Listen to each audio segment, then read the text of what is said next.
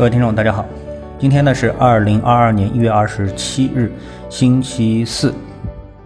那么在昨天呢，我跟大家谈论了一个这个研究市场的一个方法，也就是说牛市啊，我们要看基本面，看估值啊，那么这个上上市公司它的股票应该值多少钱啊？那么熊市呢，我们应该看技术面啊。所以这个时候呢，我突然就想到，我们实际上啊，就得正面一个，就是直面一个非常严肃的问题，就是现在是不是进入了熊市？那么带着这样一个问题之后呢，我觉得看问题的这个严肃性啊大大提升啊。我们来看一下各个指数的一个表现，什么是熊市？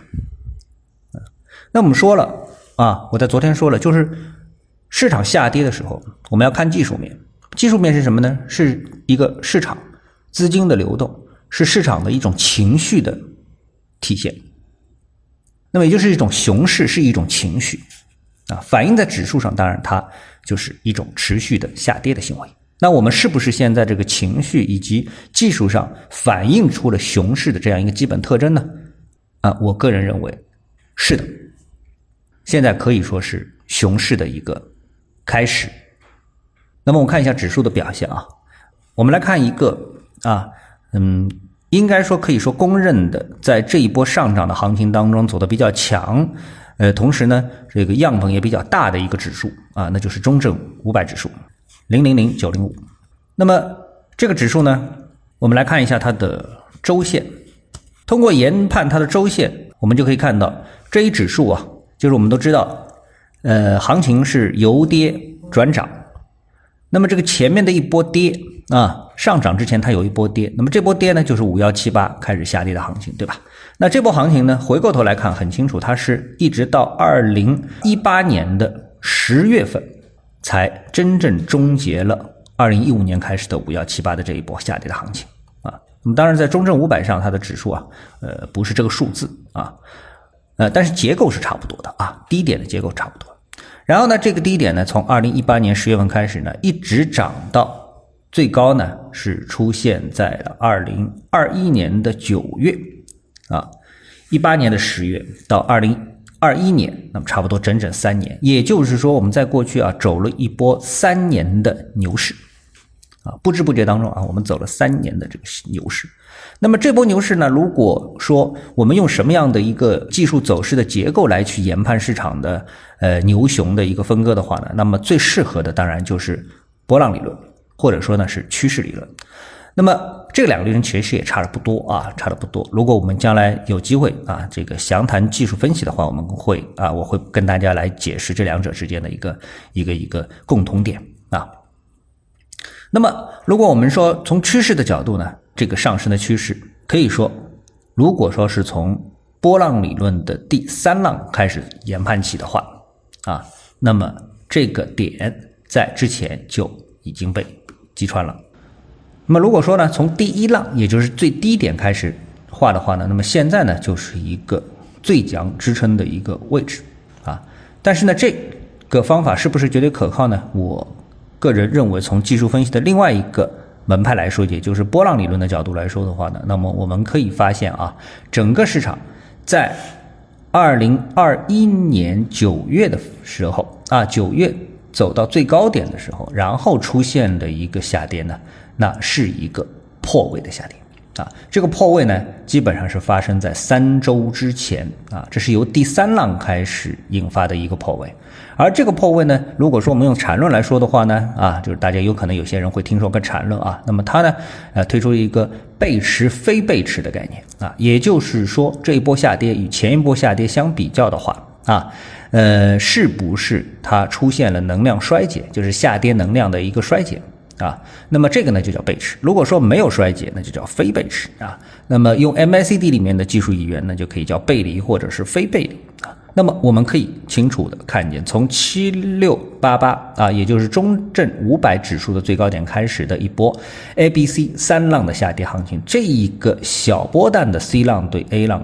的相比较而言的话呢，它是一个非背驰的一个结构，也就是说它的一个下跌的能量啊，没有因为近期的连续四周的下跌而出现衰竭，反而是加强的啊。那么这就是一个非常可怕的熊市的一个起步信号。一旦跌穿目前这个点啊，就目前这个点啊，都不用太远，就目前这个点的话，那么后面的延伸就进一步的确立啊，一个熊市的开始。那么从波浪理论的角度来说的话呢，那么自二零一八年十月份开始的一个上涨啊，我们可以把它划分为上升五浪，当然也可以把它划分为呢这个更精确的 A、B、C 啊，就是一二三浪的这个上涨之后的第三浪啊，这个走势结构的一二三浪的第三浪的回撤。那么这波回撤呢，已经回到了前面一波浪的内部啊，也就是说，从波浪理论的角度来说呢，A 浪。啊，也就是说，一二三四五啊，比如说第五浪，第五浪如果回抽啊，回抽，什么叫调整呢？它就是不进入第四浪的范畴。如果说它进入了第四浪的范围内的话呢，那这就不是调整了，那是什么呢？它就是转势了。那么现在的这一波呢，起码在这个级别上面它就转势了。那下面一个最大的一个支撑点在哪里呢？基本上呢。就这个中证五百指数而言的话呢，是差不多在五千九百六十多点的位置。那现在今天的收盘指数呢，是在多少呢？是在六千六百多点啊，六千六百零五点啊。那么差了。多少呢？差了不多啊，差了不多啊，就这么一个点位啊，大家可以自己自己来计算一下啊。到了这个位置呢，那就撤笔基本结束了。但是我们从做交易的角度来说呢，不能等到那一天，因为等到那一天损失就更惨重了，对不对？所以现在呢，其实呢就已经开始啊，要树立一个熊市思维。那么熊市和牛市的区别是什么呢？就是熊市是逢高减磅啊减仓，牛市呢是逢低吸纳。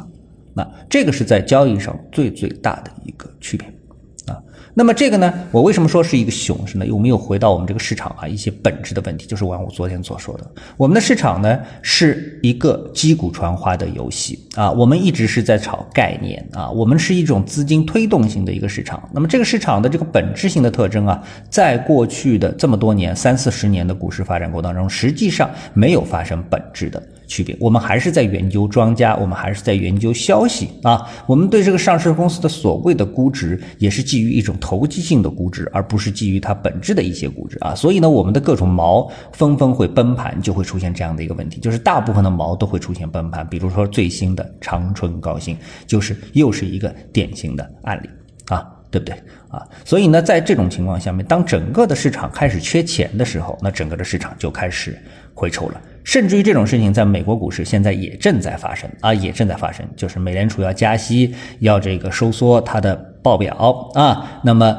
呃缩表，那么导致缺钱，所以整个市场呢也在回抽啊，在回调。但是呢，哎，如果说你的上市公司的业绩过硬，那么在这个过程当中，投资者实际上是可以把投机性的资金转入到投资性的股票当中，从而呢获得抗风险，呃，甚至于超额的收益。但是这样的股票在 A 股当中多不多呢？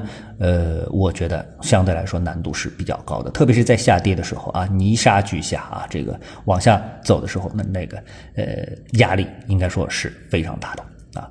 不仅是 A 股市场啊，如果你再去看一下亚太市场的话，那香港股市已经走熊非常长时间了。